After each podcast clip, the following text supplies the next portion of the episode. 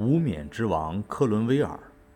奥利弗·克伦威尔出生于亨丁郡一个中等乡绅家庭，十七岁进入剑桥大学学习，二十九岁被选入议会，是一名虔诚的清教徒。内战爆发后，克伦威尔自己招募了六十名自耕农组成的铁骑队参加国会军，在战斗中英勇善战。多次取胜，所到之处敌人闻风丧胆，队伍越来越壮大，克伦威尔的威望也越来越高，不久就当上了国会军的总司令。公元一六五一年，克伦威尔全歼苏格兰军队，查理二世逃到法国，克伦威尔占领了整个苏格兰。一六五七年二月二十三日，前伦敦市长、大商人。克里斯托夫·帕克爵士要求宣读一份改变现存体制的文件，主要内容是提请护国王克伦威尔接受国王称号，国会由现存的一院制恢复为两院制。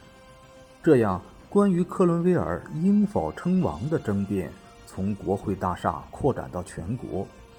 克伦威尔本人也犹豫不决。克伦威尔是由军队发迹的，没有军队的支持，就不会有他的政治生命。一六五七年五月六日，克伦威尔把他接受王位的决定告诉给军队的领袖迪斯伯罗，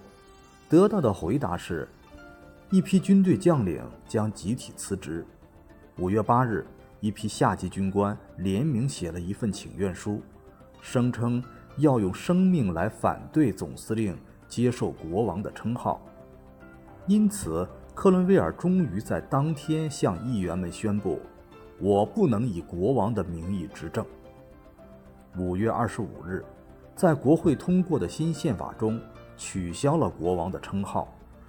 却确认护国主世袭。六月二十六日，克伦威尔宣誓就职，登上了世袭护国主的宝座。实际上，他成了共和宪政制度的无冕之王，是一个十足的没有国王称号的国王。成为英国的最高统治者的克伦威尔，不希望议会成员都属于一个派别，想通过谈判来进行新的选举，但是谈判破裂，于是克伦威尔用他的武力解散了议会。